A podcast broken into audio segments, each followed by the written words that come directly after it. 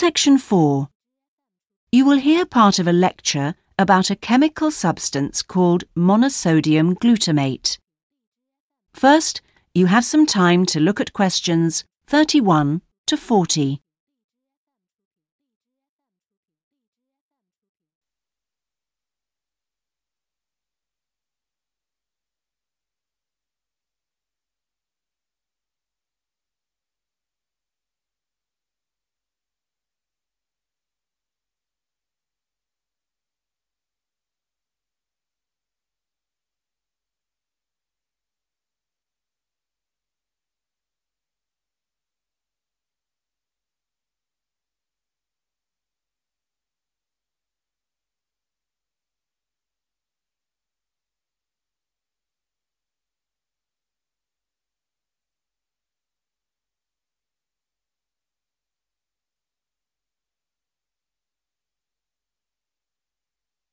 Now listen carefully and answer questions 31 to 40.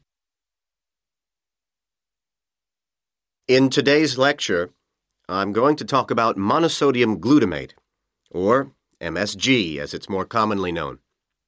Now, MSG, as you probably know, is a flavor enhancer which is used particularly in Chinese and Japanese cooking.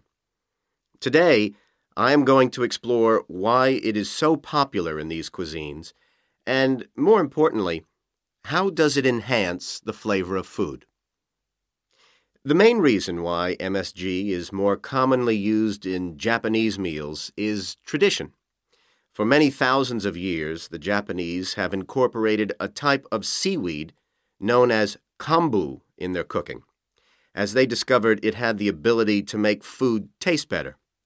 But it wasn't until 1908 that the ingredient in kombu, which was responsible for the improvement in flavor, was actually discovered to be glutamate by scientists working there. From 1908 until 1956, glutamate was produced commercially in Japan by a very slow and expensive means of extraction. It was in 1956 that the speed of the process was improved and industrial production increased dramatically and still continues to increase to this day. In fact, hundreds of thousands of tons of MSG are produced all over the world today.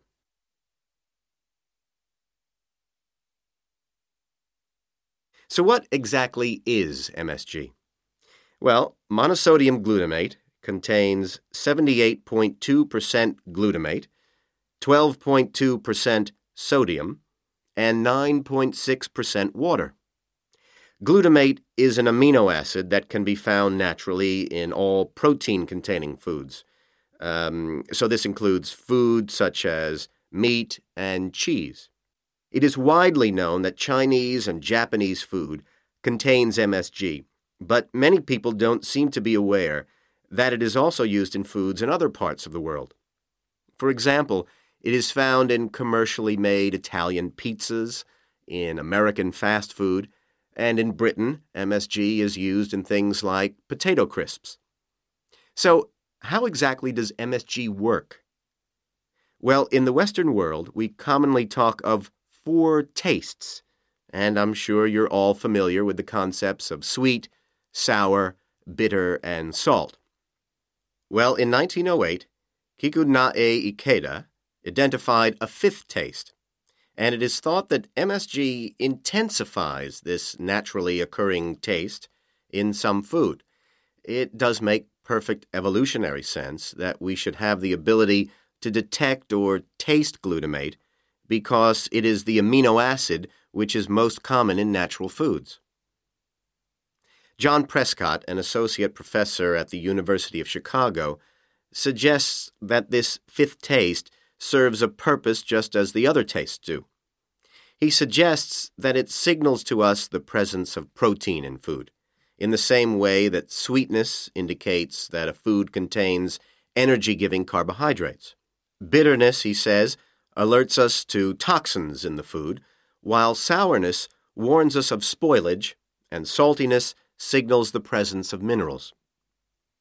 So, what else do we know about this fifth taste?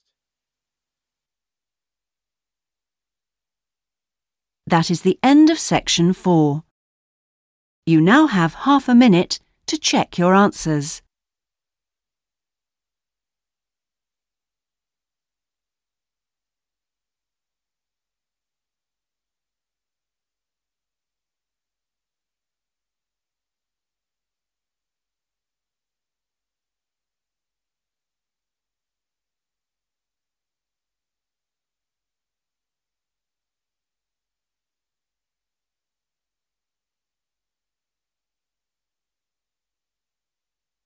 That is the end of the listening test. In the IELTS test, you would now have 10 minutes to transfer your answers to the listening answer sheet.